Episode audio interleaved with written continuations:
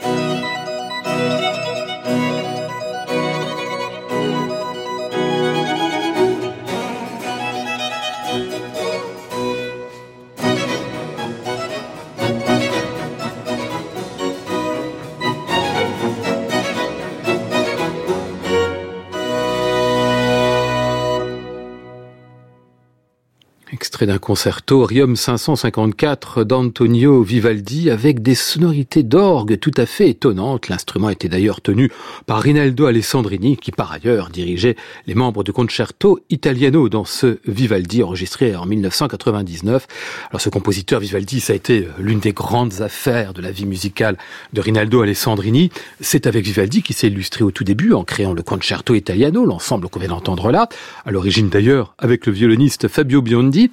Et en lançant un véritable renouveau dans l'interprétation du répertoire italien par des Italiens, un baroque très informé à la fois côté musique instrumentale et musique sacrée. Alors ils n'étaient pas seuls tous les deux avec cet ensemble, il y avait aussi quelques autres complices comme la contralto Sarah Mingardo, exactement de la même génération que Rinaldo Alessandrini, à quelques mois de différence. Ils se sont trouvés même un peu l'un l'autre avec ce Vivaldi, en particulier avec le Stabat Mater, qui était le gros morceau de ce disque, et dont il donnait une pleine de douleur et d'un mystérieux effarement.